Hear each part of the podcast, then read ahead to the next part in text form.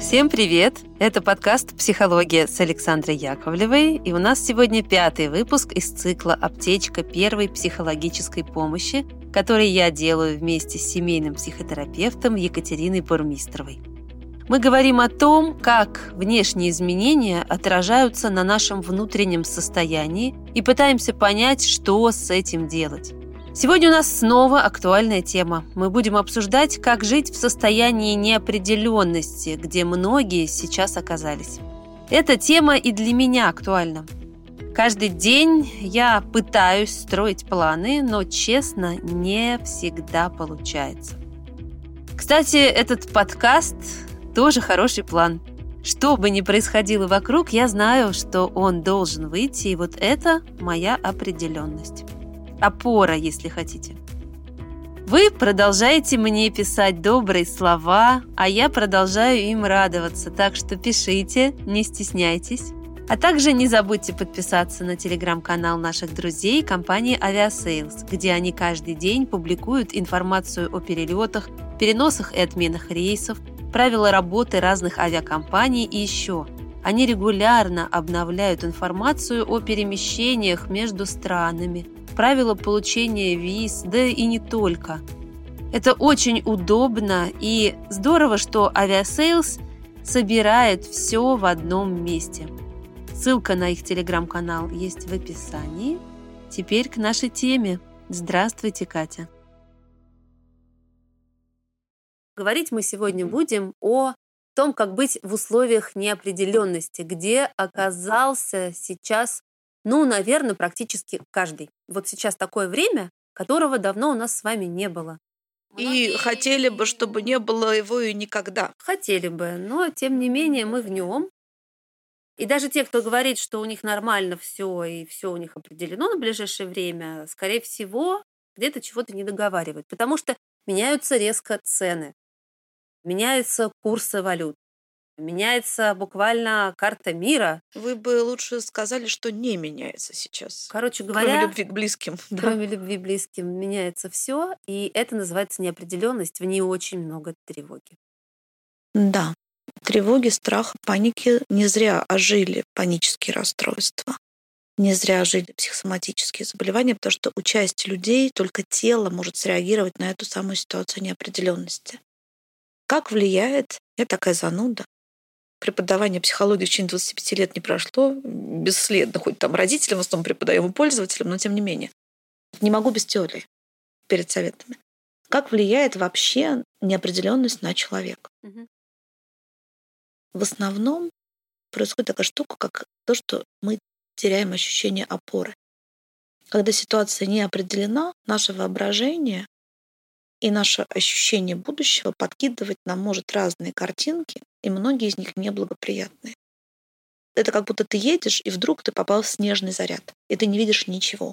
Или ты идешь по тропе в горах, и у тебя страшный туман, и ты не видишь вешек на тропе, ты не знаешь, куда двигаться дальше. Твой следующий шаг, он затруднен тем, что ты не можешь смотреть, а какой будет шаг через один. Ты не видишь, куда ты двигаешься. И ситуация стресса. Мы с вами уже говорили про «бей, беги, замри». Она вызывает вот эти все стрессовые реакции. Но когда стресс проходит, а неопределенность остается, начинается следующая история, про которую мы сегодня и говорим. В ситуации неопределенности разные люди, опять же, реагируют. По-разному, только типов реакций больше. Кто-то начинает плодить бесконечное количество картинок возможного будущего, и на этом абсолютно выгорает. То есть ты не знаешь, что будет, нет определенности и ты пытаешься просчитать 150 картинок, каждую подробно, детально, мозг взрывается, и ощущение надежности не прибавляется, потому что как только ты идешь на часть, на шаг, на два дальше, ты понимаешь, что дальше ты опять ничего не можешь предсказать. Второй тип реакции – это, собственно, тип реакции «бей». Угу. Ты можешь застыть в ступоре, и это так страшно, что не можешь сделать следующий шаг никакой, потому что не знаешь, куда он ведет. Угу плохая метафора сейчас будет такая страшненькая, да, это как будто ты стоишь на болоте, и чем больше ты стоишь, тем глубже ты проваливаешься. Это не про то, что нельзя замереть, а про то, что вот это замирание, оно ощущается как некомфортное. Потому что, по сути, сейчас для того, чтобы стоять на месте, нужно очень быстро бежать. Мы все равно что-то делаем в этой ситуации неопределенности, мы все время делаем много шагов, но вызовов столько, угу. и изменений столько, угу. что ты воспринимать их успеваешь, Мгм. А реагировать на них уже успеваешь с трудом, а вот просчитывать будущее ты не можешь вообще. И это все то, что приводит сейчас вот к тому, что я наблюдаю в своей частной практике. Гипертонические срывы, сердечные приступы, экземы, которой 20 лет не было, желание развестись с мужем, потому что нужно же назначить кого-то виноватым, зависит от бардак, ухудшение отношений с подростками. То есть человек, испытывая неопределенность, находится в состоянии фрустрации. Такой термин тоже, я думаю, вы сто раз про него говорили на психологии. Фрустрация — это когда ты не можешь реализовать свои основные потребности. Основная потребность нашего существа — это видеть картинку настоящего и картинку ближайшего будущего. Сейчас этого нет. И нам с вами, дорогие, нужно признать, что это так. Мы едем в глубоком тумане по скользкой дороге, где мало того, что туман и дорога, так еще что-то там такое по бокам ездит, летит и сыпется, и мы не знаем все, что это, да, все время что-то новенькое. И с этим тоже можно жить, и многие уже привыкли. Вот просто понять, что да, неопределенность высокая, и что да, на любое живое существо она влияет плохо, это первый шаг. Что ты нормальный. Вот когда тебе во всем этом хреново, страшно. Нарушается сон. Сейчас куча нарушений сна. И ты то плодишь варианты в огромном количестве, то замираешь, то начинаешь искать виноватых. Это нормальная реакция. Сейчас не работают долгосрочные стратегии. И надо себе сказать, что поскольку туман, мы не можем понять, как мы будем ехать ближайшие 100 километров, но можем понять, как мы проедем ближайшие 500 метров. А там посмотрим. Сейчас работают варианты гибких, таких коротких тактических решений. Вот ты не знаешь, что будет через месяц, сколько будет стоить доллар, будет ли доллар, будут ли летать самолеты, как будет выглядеть твой отпуск, как будет выглядеть твоя работа, что будет с лекарством, которое тебе необходимо. Ты не знаешь. Чем больше ты пытаешься просчитать вот эту теорию невероятностей, тем тебе хуже. Но ты можешь сказать, что сегодня я могу сделать А, Б, С, чтобы моя жизнь и жизнь моих близких ну, была настолько хорошей, насколько это возможно. И это не провал. Это здравая политика. Вот сегодня вы встали, вы не знаете, что будет в июне. Или там в каком-то другом месяце. Но вы можете сегодня прожить прекрасный день. И мне кажется, это прекрасная возможность вообще научиться радости момента, не знаю, как это сказать правильно. Ценить то, что есть, использовать возможности этого дня по максимуму, без выгорания, то есть без истерики. И отключать вот эти файлы пугающей неопределенной реальности.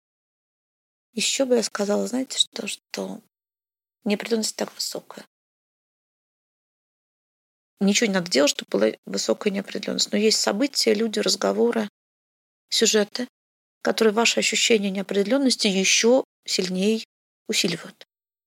Еще сильнее не определяют. Не определяют, да, размывают контуры реальности. Вообще становится непонятно. Ну как это хорошее делаете, плохое не делаете, да, вот этого лучше было бы избежать. Примерно надо как-нибудь привести. Ну да. Но вот вы прочитали какую-нибудь суперглубокую аналитическую статью, где умный дядя, экономист, политик или еще кто-нибудь, какой-нибудь продуктолог, расписал семь возможных глубочайших сценариев.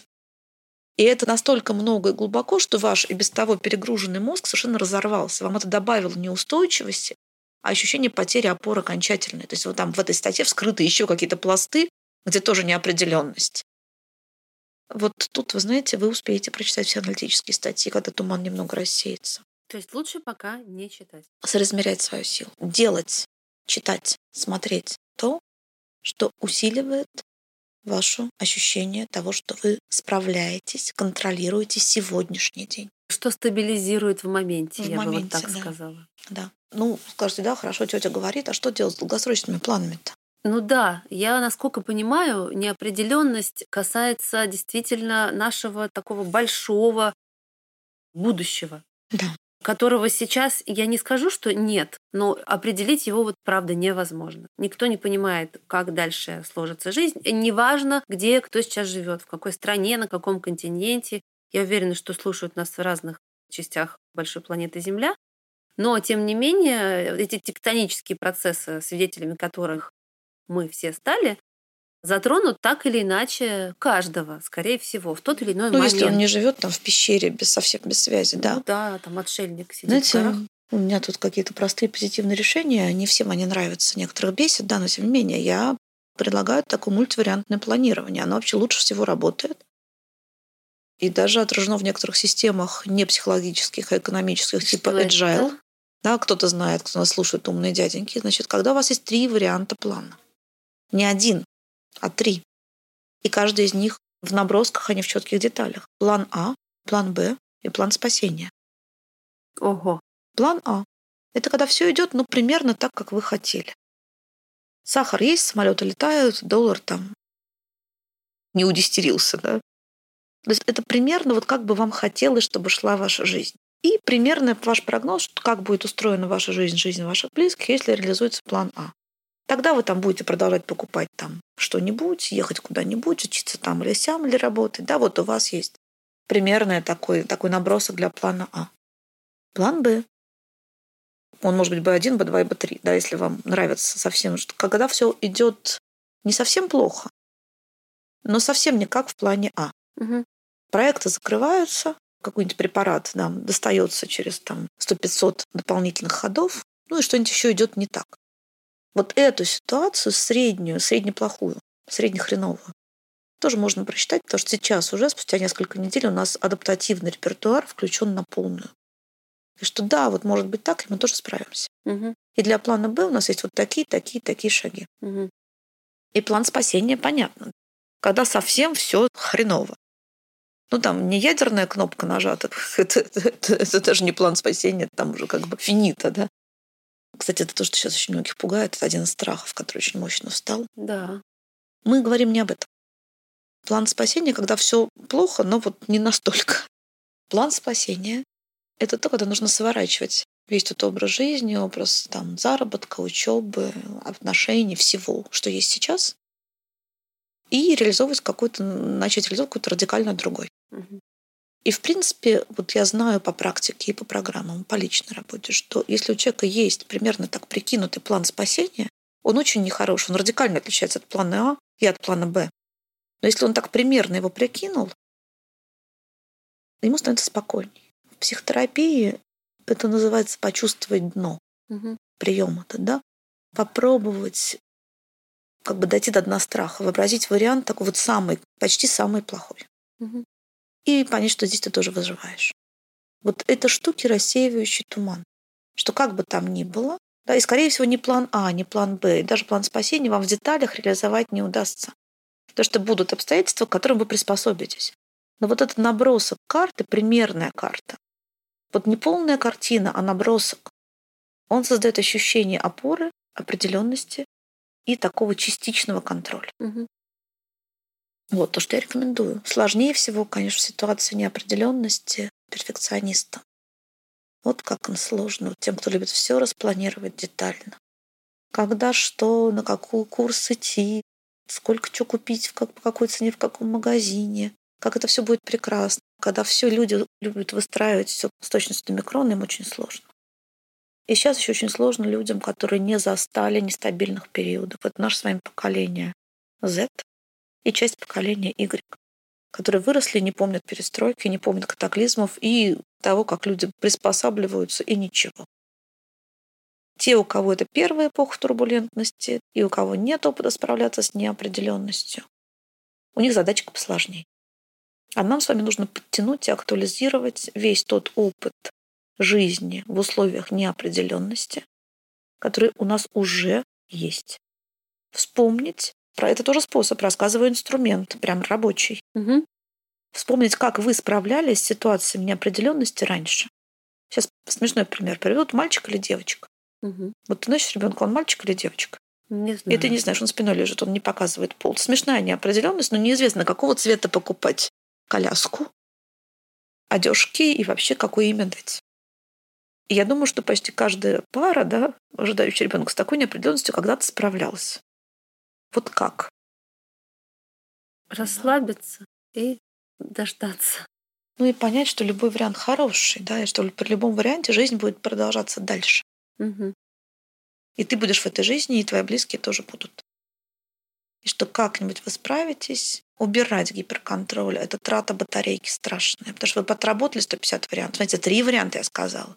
И они все общие в набросках. И это хорошая стратегия.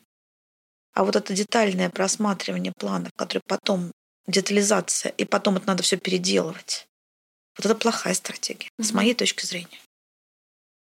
Я это называю еще для себя искусство маленьких шагов. То есть я себе вот даже день запланировать иногда не могу, но даже если я понимаю в пределах там часа а, или получаса mm-hmm.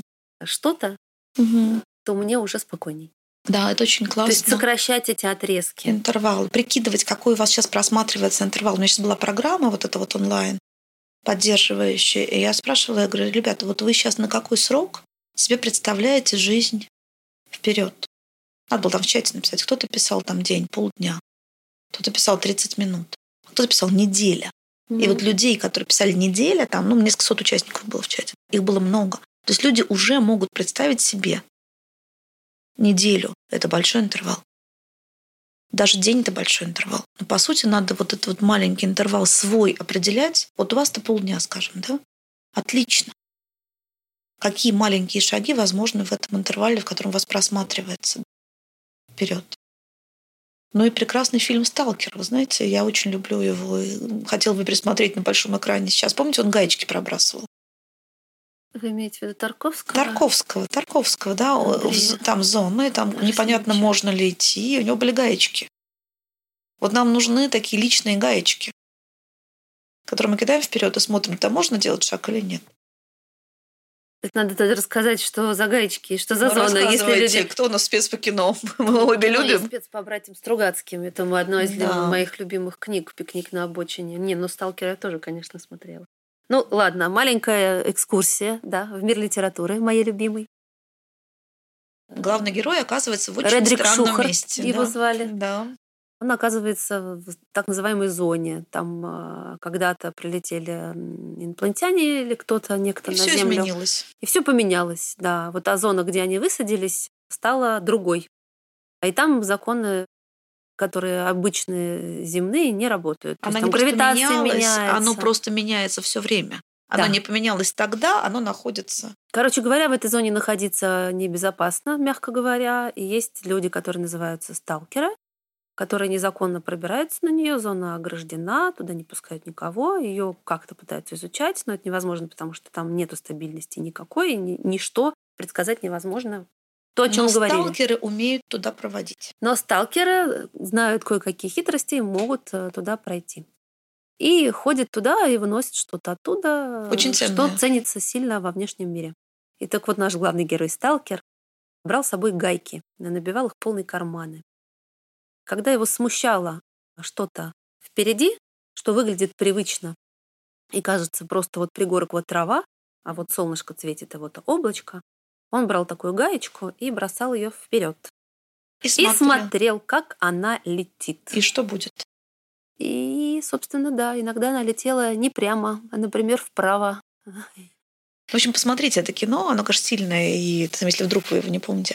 И нужны либо гайки, если ты сталкер, либо ты сталкер, либо ты не чувствуешь себя в состоянии сейчас бросать гаечки.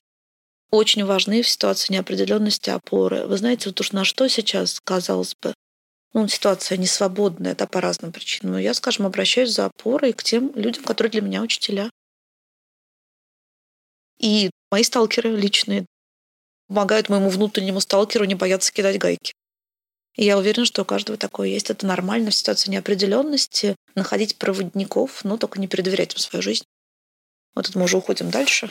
Да, найти проводника – это хорошая история, да. Тот, кто, либо гайки, можно либо запасайтесь гайками. Своими Гайки внутренними и полупроводники. маркеры, внутренние маркеры тестирования реальности и правильности шагов. Катя, спасибо вам большое. Неожиданный разворот. Да, я рада нашим разговорам, потому что они, правда, повышают мне настроение и дают э, вот этот как раз кусок определенности. Я знаю, что мы будем говорить 20 минут, и вот этот вот уже тот самый определенности кусок, который сильно нужен и дает, правда, много зарядов э, бодрости на будущее. Надеюсь, не только мне, но и вам, дорогие слушатели. Обязательно нужен формат обратной связи в вашем прекрасном подкасте, Саша. Потому что Подумаем интересно же, как оно этим. зашло. Телеграм-канальчик. Да, кстати, надо завести телеграм-канал. Что-то я долго думала. Ребята, я над этим подумаю еще, обещаю, заведу. А пока ставьте лайки, что там делайте репосты, пишите ваши отзывы. В общем, слушайте нас дальше и спасибо, что вы с нами, а мы будем с вами. С нами была Екатерина Бурмистрова, семейный психотерапевт. А я Александра Яковлева, автор и ведущая этого подкаста. Спасибо, Катя. Спасибо, Саша. Всем большое спасибо. Берегите себя, берегите своих близких. И определенности нам всем. Пока. И устойчивости. И устойчивости.